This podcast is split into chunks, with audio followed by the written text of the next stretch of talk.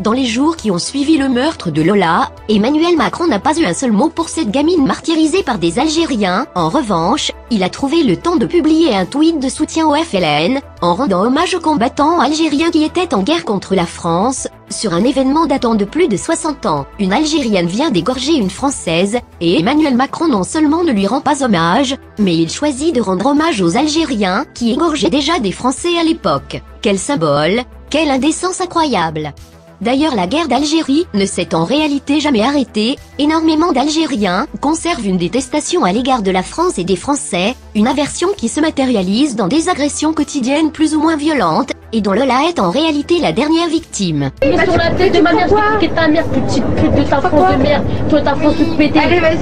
de connard. La France, elle en prend plein. Elle pue la merde. Elle en prend plein pour la Elle France. pue la merde, votre Bah France alors pourquoi tu vas pas ailleurs Parce que je reste ici, je squatte votre bouffe, je squatte votre staff, je squatte- squatte tout ici, mais Ah, c'est une. France de merde pétée. Vas-y, Vous allez, restez au bled, sur le camp, je resterai au bled, vieille France pétée. Ah la police au bled c'est pas pareil. Au bled, ils vont vous a niqué, on vous a viré, de salopards de mes fesses, on vous a niqué vos mères. Et cette haine viscérale qu'ils ressentent envers nous n'est pas étonnante, voici comment les Algériens apprennent à leurs enfants à détester la France et les Français dès leur plus jeune âge.